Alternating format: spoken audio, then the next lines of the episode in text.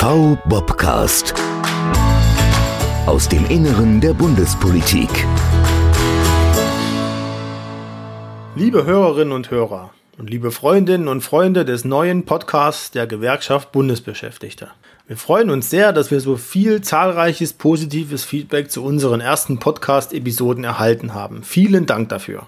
Heute soll es um das Thema Klimaschutz gehen. Ein Dossier, welches im letzten Jahr, viele finden viel zu spät, in den politischen Fokus gerückt ist. Nicht erst seit der Fridays for Future Bewegung hat der Klimaschutz Relevanz in den unterschiedlichsten Bereichen der Bundesverwaltung, aber seitdem eben sehr verstärkt. Im Bundesministerium für Umwelt ist Berthold Göke zuständig für das Thema. Er leitet die Unterabteilung für Klimaschutz im BMU und hat uns in einem interessanten Gespräch von seiner Arbeit berichtet. Aber hören Sie doch selbst. Der neue Podcast des VBOB soll ja die Vielfalt der Bundesverwaltung widerspiegeln, eben nicht nur sich um Gewerkschaftsthemen drehen, sondern auch bewusst zeigen, was wir alles in der Bundesverwaltung leisten und was hier so läuft. Und deswegen sprechen wir heute mit Berthold Göke, dem Unterabteilungsleiter im Bundesministerium für Umwelt, für Klimaschutz, über Klimaschutz. Herr Göke, vielen Dank, dass Sie sich die Zeit nehmen und dass wir hier bei Ihnen sein dürfen. Wie blicken Sie auf das letzte Jahr zurück. Ich glaube, es war arbeitsintensiv. Also in der Tat, das Jahr 2019 war für die Klimapolitik äh, gerade in Deutschland ein sehr, sehr spannendes Jahr. Wir haben die äh, intensive Bewegung gehabt von Fridays for Future, die auch sozusagen in der Breite deutlich gemacht haben, gerade auch bei, durch die jungen Menschen, dass der Klimawandel stattfindet und dass wir intensive Strategien entwickeln müssen, um dem auch noch kurzfristig wirksam begegnen zu können. Äh, wir sind in der Bundesregierung ja seit langem äh, in dem Bereich aktiv. Wir haben insbesondere im Jahre 2016 einen Klimaschutzplan beschlossen, der äh, den Weg bis 2050 aufzeigen soll und insbesondere auch für die einzelnen Sektoren Maßnahmen bis 2030 aufgezeigt hat, strategische Maßnahmen. Und es ging gerade im letzten Jahr darum, jetzt auch die konkreten Maßnahmen zu entwickeln. Und dazu ist dann ja ein Klimakabinett äh, eingerichtet worden unter Leitung der Bundeskanzlerin und mit dem Vizekanzler als Stellvertreter. Aber vor allem, und dann kommt eben auch diese Unterabteilung besonders ins Spiel, mit der Bundesumweltministerin äh, Svenja Schulze als beauftragte Vorsitzende. Und insofern können Sie sich vorstellen, dass äh, diese Unterabteilung in besonderer Weise eingeladen war, diesen Auftrag auch umzusetzen. Das lief hier also wie eine Geschäftsstelle hier in der Unterabteilung? Es ist keine eigene Geschäftsstelle ja. eingerichtet worden, sondern wir haben ja eine Unterabteilung mit sechs Referaten. Das Grundsatzreferat ist als Arbeitsgruppe ausgestaltet, also mit zwei Referatsleitern, einer Referatsleiterin, einem Arbeitsgruppenleiter, wo wir einerseits Grundsatzfragen und gleichzeitig solche Steuerungsfragen dann abbilden können. Dennoch war es natürlich so, dass das äh, insbesondere im äh, September ein intensiver September, Oktober ein intensiver Prozess war. Wir haben in Erinnerung, dass der Koalitionsausschuss sich mit Details der Klimapolitik befasst hatte. In der Nacht vom 19. auf den 20. September. Diese Dinge sind dann vom Klimakabinett dann aufgegriffen worden, im Anschluss an diese Koalitionsausschusssitzung dann beschlossen worden in einem Eckpunktepapier. Und das musste natürlich alles über, über Monate hinweg entwickelt und vorbereitet werden. Mhm. Ich habe mich gefragt, das ist vielleicht ein bisschen provokant, keine Ahnung, aber für dieses relevante Thema, warum ist es eigentlich nur eine Unterabteilung? Bräuchte es vielleicht, also wir haben, mit, wir haben äh, zuletzt mit Frau Bär gesprochen über Digitalisierung. Das ist ein ähnlich relevantes Thema. Da bräuchte es vielleicht sogar ein eigenes Klimaministerium. Also über diese Fragen kann man natürlich nachdenken. Man kann auch vielleicht die Frage stellen, wie groß sind Unterabteilungen. Mhm. Ich habe äh, die große Freude, mit rund 70 Leuten zusammenarbeiten 70? zu dürfen. Okay. Das ist schon also eine entsprechende ähm, Breite. Aber entscheidend ist natürlich, dass wir sozusagen die Personalausstattung bekommen und insofern und ich als Unterabteilungsleiter hier auch das entsprechende Gehör bei der Leitung habe, das ist der Fall. Äh, und insofern sind wir da mal eine große und sicherlich auch eine wirkungsvolle. Wenn wir mal in, das Thema einsteigen, ist ja in der, in der, Presse bekannt, die Klimaziele, die sich die Bundesregierung setzt, werden wir nicht einhalten. Also zunächst mal muss man ja unterscheiden, welche Ziele haben wir uns gesetzt. Wir haben seit langem gesagt, wir wollen im Jahre 2020 die Treibhausgasemissionen in Deutschland um 40 Prozent verringern im mhm. Vergleich zu 1990. Das sah in der Tat über einen längeren Zeitraum nicht so befriedigend aus. Wir hatten lange Prognosen, die uns irgendwo bei 29, 30 Prozent im Jahre 2020 gesehen haben. Äh, jetzt ist erstmal erfreulich festzuhalten, dass wir im vergangenen Jahr nachdem was uns die Agora Energiewende vorgerechnet hat vor einigen Wochen, im vergangenen Jahr eine Minderung von 35 Prozent erreicht haben im Vergleich zu 1990. Das ist in der Tat mehr, als wir zwischenzeitlich erwartet haben. Und da profitieren wir natürlich davon, dass wir sehr viel Augenmerk auf den Energiesektor gelegt haben. Äh, schwieriger ist es im Bereich Verkehr und mhm. Gebäude. Gerade im Bereich Verkehr haben wir faktisch keine Minderungen, äh, sondern einen Gleichstand, teilweise leichte Erhöhungen im Vergleich äh, zu dem Bezugsjahr 1990. Und da setzt dann eben auch ähm, das Maßnahmenprogramm an, daran setzt auch die neue Rechtsarchitektur an, die wir im vergangenen Jahr geschaffen haben, dass wir mit Blick auf die Ziele für 2030, wo wir 55 Prozent der Treibhausgase gemindert haben wollen, ähm, eine stärkere Nachsteuerung äh, bekommen, um hier auch tatsächlich auf den Pfad zu gelangen. Aus Ihrer Perspektive heraus ist das Thema schon genug in den Köpfen angekommen? Weil ich gehe davon aus, dass jeder individuell, ja, also das ist ja ein Thema, was jeder, jeden individuell betrifft und äh, platt gesagt, jeder muss mitmachen. Ist das schon genug? In den Köpfen des Volkes oder im Bewusstsein angekommen. Also ich erlaube mir an dieser Stelle vielleicht auch mal ein Zitat von Goethe zu verwenden. Es genügt nicht zu wissen, man muss auch anwenden. Hm. Es genügt nicht zu wollen, man muss auch tun. Das betrifft zum einen die Politik, ja, die ja auch sich dann äh, dazu durchringen muss, eine Transformation, eine Veränderung ja, zu, voranzubringen, die auch erstmal den Menschen etwas abverlangt. Dafür haben wir im letzten Jahr einiges getan. Die andere Frage ist, ist, natürlich gelingt das nur, wenn auch der Verbraucher, wenn die Bürgerinnen und Bürger in ihrem eigenen Verhalten auch die Produkte nachfragen oder die Veränderungen vornehmen, derer es bedarf. Und äh, wir alle kennen die Diskussion äh, etwa im Bereich äh, der Automobile, welche Fahrzeuge sozusagen eine besondere äh, Nachfrage äh, in den letzten Jahren, einen besonderen Zuspruch äh, ja. gefunden haben. Da wundert man sich vielleicht schon mal hin und wieder, wenn Menschen sich dazu bekennen, was sie alles für den Klimaschutz tun wollen und dass sie an dieser Stelle vielleicht dann ein bisschen nachlässig sind. Also in der Tat brauchen wir noch mehr auch die Menschen, dass sie in ihrem ganz konkreten Verhalten sich des Abdrucks bewusst werden, den sie durch ihr Verhalten setzen und auch bereit sind, hier Veränderungen mit selbst vorzunehmen, in ihrem Nachfrageverhalten, aber auch Veränderungen mitzutragen, die Politik ihnen abverlangen muss. Mhm. Und auf der anderen Seite hört man zurzeit, dass BlackRock als äh, Rieseninvestor alle seine äh, Geschäftspartner aufgefordert hat, Klima, den Klimaschutz ins Bewusstsein oder ins Portfolio aufzunehmen und ansonsten das Investitionsverhalten zu, zu ändern. Was, also, was sagt das aus? Hat das, oder sagen wir mal so, hat das allein die Umweltbewegung bewirkt oder ist, äh, ich finde es beeindruckend, dass, dass sie so, solche Wirtschaftsunternehmen so äh, jetzt agieren. Das ist doch eigentlich also Wir freuen uns darüber sehr, weil in der Tat Investitionsentscheidungen oder die Frage, wofür gebe ich mal, für welche Investitionen gebe ich mein Geld, ist ein ganz, ganz wesentlicher Hebel und da hatten wir schon längere Zeit immer das Gefühl, wie kommen wir da eigentlich auch rein? Wie kommen wir dahin, dass sozusagen solche Entscheidungen auch unter Klimagesichtspunkten äh, getroffen werden? Ähm, und das, was Larry Fink da gesagt hat, ist sehr erfreulich und das ist wirklich klasse. Ähm, er hat dann gesagt, äh, er tue das aber gar nicht so sehr als Klimaschützer, sondern weil er sozusagen wisse, wie der Kapitalismus funktioniert. Was mir aber zeigt, dass eben diejenigen, die sozusagen Geld für Investitionen bereitstellen, dass diejenigen erkennen, dass sich offenbar auch die Rahmenbedingungen verändern wird, werden für Wirtschaften. Und das zeigt eben auch, dass das, was jetzt äh, von der Politik von verschiedenen Ländern, von der Europäischen Union, von Deutschland von anderen hier vorangebracht wird, dass das als eine Veränderung auch der Märkte gesehen wird, mhm. äh, worauf man sich einstellen muss und dass eben Investitionen in fossile Energieträger keine Zukunft haben und man von dort aus sein entsprechendes Anlageverhalten verändern muss. Also ein wirklich ein, ein großer Schritt. Also dahinter stecken aber auch Wirtschaftsinteressen, dass quasi, also äh, ein Unternehmen, was nur auf schmutzige Energie setzt, hat äh, jedenfalls laut äh, Meinung mancher Investoren keine, keine, keine Zukunfts-, keine ausreichenden Zukunftsperspektiven mehr.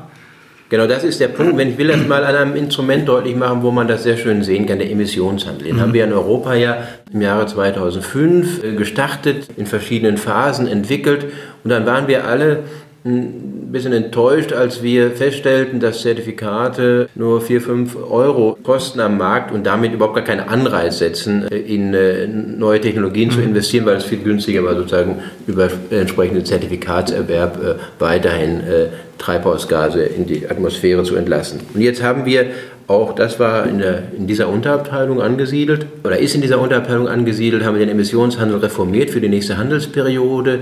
Wir haben dafür gesorgt, dass überschüssige Zertifikate, die aufgrund von Überausstattungen sich im Markt angesammelt haben, durch einen Mechanismus dem, dem, Markt entzogen werden. Und jetzt stellen wir fest, sind wir bei Preisen von über 25 Euro und äh, die Dynamik lässt erwarten, dass das weiter hochgeht. Und darauf stellen sich die Wirtschaftsbeteiligten ein. Und das ist ein ganz, ganz wichtiger Schritt. Wir arbeiten noch stärker daran. Es ist noch nicht ganz so einfach. Seit Jahren versuchen wir auch dieses Instrument auf andere Regionen, für andere Regionen attraktiv zu machen. Wir haben gegenüber China oder mit China zusammen intensive Seminare veranstaltet, weil China sowas auch Provinzen eingeführt hat und auch national einführt. Und dann kann man sich irgendwann mal vorstellen, dass diese Systeme so ausgereift sind, dass sie auch verknüpft werden können. Das ist immer wichtig ist ja, dass eine Tonne eine Tonne bleibt. Mhm. Ja, und, äh, und das ist schon ein ganz wichtiger Mechanismus, den wir brauchen. Also wir können Klimaschutz äh, nicht nur zum Erfolg führen mit gutem Willen und edlem Herzen, sondern es muss sich auf die finanziellen Rahmenbedingungen müssen dafür da sein, dass es sich, dass sich diese Investitionen auch lohnen. Auch in der EU-Kommission ist das Thema ja angekommen. Stichwort Green New Deal. Aber da gibt es auch schon wieder kritische Stimmen, wo man sagt, quasi, das ist Lenkung der Wirtschaft, äh, unzulässige Lenkung der Wirtschaft sogar, wenn äh, jetzt auch die EZB e sagt, wir setzen eben auf oder investieren nur noch in, in, in klimafreundliche äh, Unternehmen oder, oder Projekte. Wie, wie, wie sehen Sie das? Also der European Green Deal, den die Kommission jetzt vorgestellt hat und den es jetzt in diesem Jahr auszubuchstabieren gilt, hat ja verschiedene Facetten, aber er ist in der Tat auch Ausdruck der Tatsache, dass Europa aufgefordert ist, auch in diesem Jahr bei der, bis zur Klimakonferenz in Glasgow seinen ambitionierteren Beitrag mhm. äh, vorzulegen. Bisher haben wir in Europa für 2030 ein Minderungsziel von 40 Prozent. Und äh, Frau von der Leyen hat davon gesprochen, dass sie sich 50 oder 55 Prozent vorstellt. Und das muss sich natürlich irgendwo auch unterlegen. Da muss ich wirtschaftliche Rahmenbedingungen für schaffen. Und hm, das finde ich gehört schon zur Steuerungsfunktion von Politik, dass sie der Wirtschaft sagt, da und da wollen wir hin. Äh, und deshalb müssen wir die und die Veränderungen haben. Wichtig wird sein, dass Europa es schafft, wenn wir etwas schneller vorangehen, auch andere mitzuziehen. Also ich mhm. setze zum Beispiel, wenn wir auf das Jahr 2020 blicken, auch äh, große Hoffnung in den EU-China-Gipfel, der im September tagt, also wenn Sie so wollen, zwei Monate vor der nächsten Klimakonferenz, wo man dann eben auch versucht, eben diese Region, darauf schauen natürlich auch unsere Wirtschaft, die europäische Wirtschaft sagt zu Recht, es, es, kann natürlich nicht sein, dass wir nur sozusagen vorangehen, sondern die anderen müssen auch nachziehen, damit auch unsere Wettbewerbsbedingungen sich weltweit nicht global nicht verschlechtern. Also das ist schon eine Herausforderung, aber dass wir uns Ziele setzen, dass wir sagen, unser Beitrag zur Minderung der Treibhausgasemissionen, der muss weiter verstärkt werden. Und das heißt aber auch, dass wir die Rahmenbedingungen verändern, um zu klimafreundlichen Wirtschaften zu kommen. Das finde ich äh, sind marktwirtschaftliche Rahmenbedingungen, die man setzt und äh, haben mit Planwirtschaft nichts zu tun. Deutschland wird aber wahrscheinlich auch finanziell mehr leisten müssen. Die Kommission hat sich vorgenommen, 1000 Milliarden soll, soll das Volumen dieses Pakets sein. Kommt, was kommt da auf, also kommt da auf Deutschland zu? Also das wird man im Einzelnen jetzt noch verhandeln müssen. Wenn ich diesen Betrag richtig verstehe, dann reden wir natürlich nicht nur über öffentliche Gelder, sondern auch über das, was wir hebeln an mhm. äh, entsprechenden Investitionen. Also das werden wir schauen, wie das im Einzelnen sich darstellt und wie Deutschland da seinen Beitrag äh, mhm. leisten wird. Wenn wir nochmal das Thema, also ich glaube, das Thema ist ja total vielschichtig. Sie machen hier Klimaschutz. Wie oder haben Sie auch im Blick, welche, welche äh, Folgen der Klimawandel hat? Also auf, äh, keine Ahnung, den Artenschutz, Artensterben. Äh, vieles ist dann wahrscheinlich auch im ähm, Bundesministerium für Ernährung und Landwirtschaft angesiedelt oder im, im, im Bildungs- und Forschungsministerium. Also was sind Klimafolgenforschung oder welche Schnittmengen haben Sie da? Oder gibt es da vielleicht sogar Kompetenzgerangel? Also zunächst mal ist in der Tat das Thema Artenschutz natürlich ein, ein zentrales und auch in der Zuständigkeit des Naturschutzministeriums. Ach, so Ihnen, ja, genau. Ja, ja. stimmt. Ähm, und wir haben in diesem Jahr auch eine große Biodiversitäts- Konferenz. In dem Zusammenhang werden wir zunehmend auch als Umweltministerium sagen, dass Klimaschutz und Biodiversitätsschutz schon zwei Seiten derselben Medaille sind. Mhm. Klimawandel verändert die Rahmenbedingungen für die biologische Vielfalt ja, und biologische Vielfalt ihrerseits kann dazu beitragen, äh, Treibhausgase CO2 insbesondere auch wieder zu verarbeiten und der Atmosphäre zu entziehen. Also das äh, wollen wir stärker zusammen denken. Wir haben beispielsweise nach der hm, gescheiterten äh, Klimakonferenz in Kopenhagen ja ein Petersberger Klimadialog-Format entwickelt, äh, wo auch immer die Bundeskanzlerin äh, zu 30, 35 ausgewählten Ländern, die die verschiedenen Regionen der Erde repräsentieren, spricht. Und da werden wir dieses Jahr im Ende April zum ersten Mal auch das Thema biologische Vielfalt mit sozusagen in diesem Klimaformat diskutieren. um die Zusammenhänge herzustellen. Aber Sie haben ja auch das Thema angesprochen, Anpassung an den Klimawandel. Das ist bei all den Aufgaben, die ich habe, nicht in meiner Unterabteilung mhm. angesiedelt, sonst müsste es wahrscheinlich wirklich eine Abteilung sein. Das ist ein bisschen historisch gewachsen im Bundesumweltministerium in der Unterabteilung für Wasserwirtschaft angelegt. Das, äh, das, kann man daraus erklären, dass äh, die Kolleginnen und Kollegen, die sich um Wasserwirtschaft kümmern, eben auch mit Hochwasser, mit Überschwemmungen immer zu tun hatten und von daher ganz bestimmtes auch technisches Know-how dort war. Und deswegen ist das dort angesiedelt, aber natürlich gibt es da einen engen Austausch zwischen uns und den Kollegen und gerade auch in dem Bereich, in den internationalen Verhandlungen spielt das Thema Anpassung gerade für die besonders verletzlichen Inselstaaten eine wichtige Rolle und bei den Dingen, die wir auch in dem internationalen Bereich mit unseren finanziellen Mitteln fördern, ist Anpassung ein ganz, ganz äh, wichtiges Thema. Und es ist ja, wir müssen ja feststellen, der Klimawandel findet statt wir haben uns vorgenommen und uns verpflichtet, dass wir, da sind ja die Ergebnisse von Paris, die Erderwärmung äh, deutlich unter 2 Grad, möglichst auf 1,5 Grad begrenzen. Aber das führt natürlich trotzdem noch zu Veränderungen und darauf muss man reagieren, darauf muss man sich einstellen und deshalb ist auch Anpassung sowohl national ein Thema, bei uns wie gesagt dann in der Wasserwirtschaft angesiedelt und international ein wichtiger Punkt, den wir von der internationalen Klimapolitik her auch mit äh, begleiten. Er findet statt, der Klimawandel, haben Sie gesagt. Ist das das, was wir da gerade da draußen erleben, quasi, also noch keine Flocke Schnee in diesem Jahr hier in Berlin. Ist das einfach, ist das das, was wir jetzt spüren? Ist das, ist das der Klimawandel? Das merkt ja jeder individuell eigentlich. Leider das, rieselt kein Schnee, habe ich heute hm. gelesen. Äh, das äh, ist äh, in der Tat, also wenn man, wenn man sieht, und der Wetterdienst hat uns das ja gesagt, dass die durchschnittlichen Temperaturen in Deutschland seit in den letzten knapp 130 Jahren, also äh, oder 140 Jahren, um 1,5 Grad gestiegen sind, dann kann man sich schon vorstellen, dass das hier auch sozusagen äh, Veränderungen sind, die dadurch ausgelöst sind. Mhm. Das, äh, und äh, wir haben es, äh, wir spüren es im Winter, wir haben es in, in, in den Dürresommern wahrgenommen. Also insofern ähm, in der Tat, wir beobachten Klimawandel und äh, die Menschen sollen es aber, wie gesagt, nicht vergessen, wenn die harten Wochen wieder oder die unfreundlichen Wochen wieder vorbei sind, sondern sie sollen auch ihr Verhalten daran ausrichten, damit wir auch tatsächlich diese Ziele erreichen können. Denn, das will ich an der Stelle auch nochmal sagen, es wird häufig argumentiert, Deutschland habe ja nur 2% Anteil an den Emissionen. Da kann man erstmal darauf antworten, aber wir haben auch nur 1% der Weltbevölkerung. Also mhm. da haben wir schon das Doppelte. Mhm. Ja. Und der zweite Punkt ist, äh, wir haben natürlich durch unsere erfolgreiche industrielle Entwicklung ganz massiv dazu beigetragen, dass wir jetzt äh, so viel Treibhausgase in der Atmosphäre haben. Und der entscheidende Punkt ist, wir müssen einerseits zeigen, der Welt zeigen, dass wir unsere moralische Verantwortung wahrnehmen und gleichzeitig auch die Technologien entwickeln, damit andere davon profitieren können. Teilweise sehen wir das schon, etwa die Entwicklung der Solarenergie, Photovoltaik, ist ja in der Tat, sage ich mal, vom deutschen Stromkunden wesentlich bezahlt worden. Äh, ähm, aber wir können dem feststellen, dass jetzt Länder wie, wie Indien und andere da wirklich von profitieren können, das sofort nutzen können und jetzt Möglichkeiten haben, nicht auch noch die fossile Schleife zu drehen. Mhm. Wenn Sie über den großen Teich nach Amerika blicken, lässt Sie das verzweifeln? Es kommt darauf an, wen man sich dort anschaut.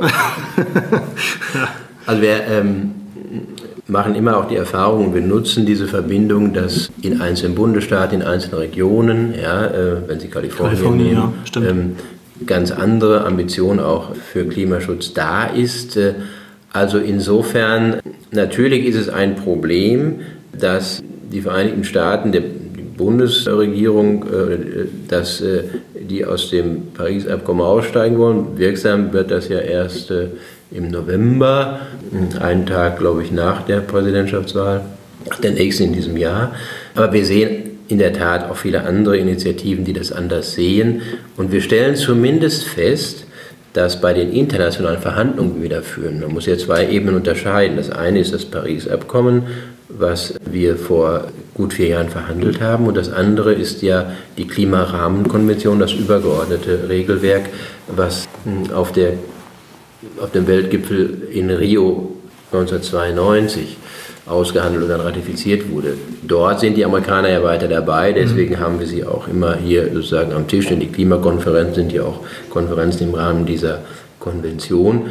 Und da machen wir zumindest die Erfahrung, dass die amerikanischen Unterhändler mh, hm, durchaus bestrebt sind, die Fäden nicht abreißen zu lassen. Zum Abschluss vielleicht mal der Blick auf, auf, auf das ganz Individuelle. Was, was kann jeder selbst, vielleicht auch als auch Kleinigkeiten, was kann jeder selbst tun, um einen kleinen Beitrag zu leisten? Dass also zum einen sich die Frage zu stellen, ob man zum Brötchen nur 400 Meter mit dem Auto fährt. Das ist schon mal ein ganz einfacher Punkt. Manche sind da so eingefahren, im wahrsten Sinne des Wortes eingefahren, dass sie ja. gar nicht auf die Idee kommen, das mal zu hinterfragen. Hm.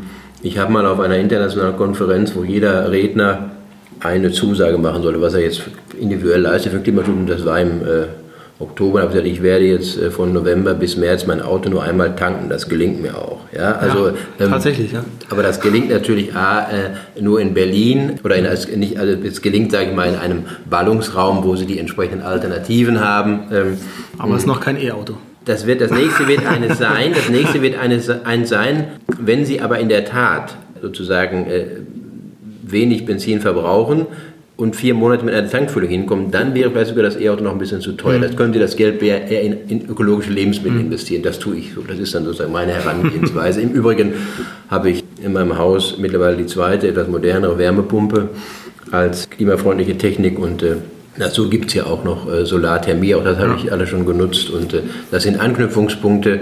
Wir fördern das ja auch über entsprechende Marktanreizprogramme. Ähm, und, äh, aber letztlich, dass jeder sich einfach bewusst macht, wie hoch ist mein Fußabdruck.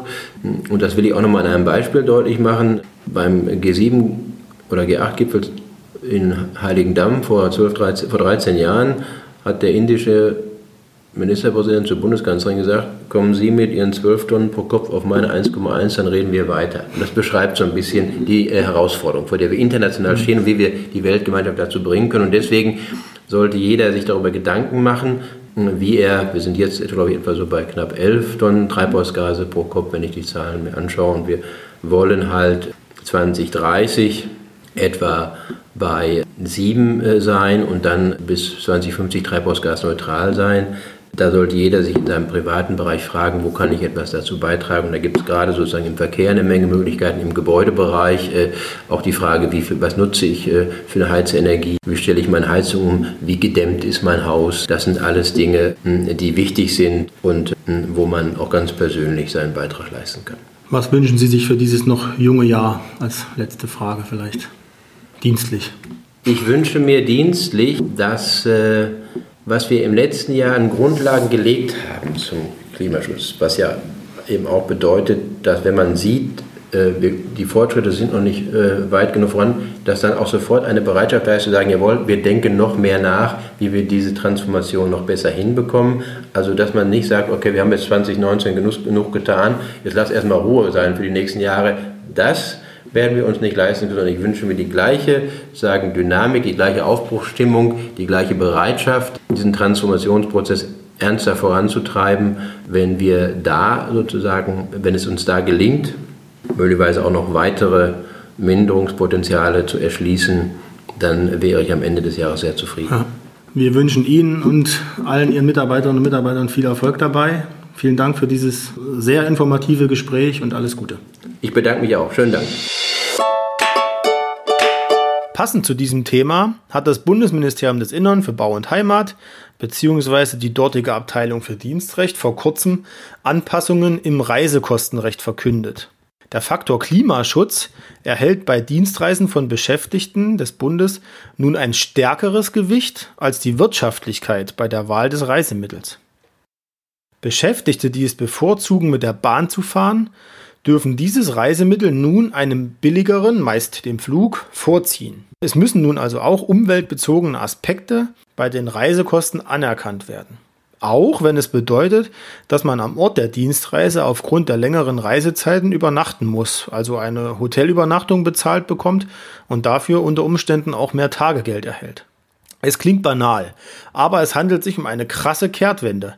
Während die Reisestellen in den Behörden früher die Nutzung der Bahn ablehnen und auf Flüge verweisen konnten, darf der Beschäftigte nun freiwillig entscheiden, ob er aus Klimagründen längere Reisezeiten in Kauf nimmt und die Bahn nutzen möchte. Auch interessant, entscheidet sich der oder die Dienstreisende für die Fahrt mit dem Auto, und leistet dann hierfür CO2-Kompensationen bei einschlägigen Organisationen, die dies anbieten, so werden diese Kompensationszahlungen ebenfalls als Nebenkosten der Dienstreise erstattet. Die Maßnahmen sind Teil der Umsetzung des Klimaschutzprogramms 2030 der Bundesregierung. Hier hat man sich zur Minderung von Emissionen aus Dienstreisen verpflichtet. Das Vorgehen ist gut und richtig. Zum einen wird sich natürlich der Staatskonzern Bahn über zusätzliche Einnahmen freuen. Was werden die meisten Dienstreisenden aber auf den Zugfahrten, auf dem Hinweg oder auf dem Rückweg tun? Sie werden arbeiten. An dieser Stelle sei gesagt, dass es toll ist, welch gute technische Ausstattung die meisten Bundesbehörden ihrem Personal mittlerweile zur Verfügung stellen. In einigen Häusern werden Tablets genutzt, andere lehnen das aus Sicherheitsgründen ab, okay, geschenkt. Die Ausstattung ist heutzutage so oder kann so sein, dass man unterwegs gut arbeiten kann. Dass das den Druck erhöht, ist klar, aber es ist Realität. Dass der Telefonempfang und leider auch die Internetanbindung in der Bahn oft mangelhaft sind, ist bekannt und oft kritisiert. Aber es ist ein Fakt, dass die meisten Beschäftigten die moderne Kommunikation nutzen und auf Reisen arbeiten. Erst recht, wenn sie im Zug sitzen können und nicht über einen Flughafen hetzen müssen. Es ist daher auch an der Zeit, dies anzuerkennen und wertzuschätzen und eben wenigstens einen Teil dieser geleisteten Arbeitszeiten auf Dienstreisen auch als Arbeitszeit anzuerkennen. Derzeit ist es so, dass man für einen Dienstreisetag die täglich zu erbringende Arbeitszeit gutgeschrieben bekommt. Wenn man also morgens 6 Uhr in den Zug steigt, vier bis fünf Stunden fährt, sein Dienstgeschäft und diverse Termine verrichtet und nachmittags zurück, abends vielleicht irgendwann 8 oder 9 Uhr zu Hause ankommt, hat man oft einen 12, 14 oder noch mehr Stunden Tag hinter sich. Teilzeitbeschäftigte schauen hierbei ganz besonders in die Röhre, wenn sie dafür eben lediglich die tägliche Sollarbeitszeit gutgeschrieben bekommen. Solche Reisen sind keine Seltenheit und auch kein Privatvergnügen. Und wenn man mehr Beschäftigte klimaneutral in den oder mit dem Zug bewegen möchte, dann sollte man hier konsequent sein und auch diese Arbeitszeitregeln anpassen. Das gilt natürlich im Übrigen nicht nur für Reisen mit der Bahn, sondern jegliche Dienstreisen. Interessant wird sein, wie die Änderungen angenommen werden. Wir werden dieses Thema nach einer gewissen Zeit aufgreifen und nachfragen, ob es statistische Auswertungen dazu gibt, wie sich das Reiseverhalten der Bundesbeschäftigten verändert hat. Und das war es dann auch schon wieder von uns. Vielen Dank fürs Zuhören und für Ihr Interesse. Wenn Sie irgendwas auf dem Herzen haben, schreiben Sie uns an podcast.vbob.de. Wie immer sagen Sie gerne weiter, dass es uns gibt. Bis zum nächsten Mal, Ihr VBobcast.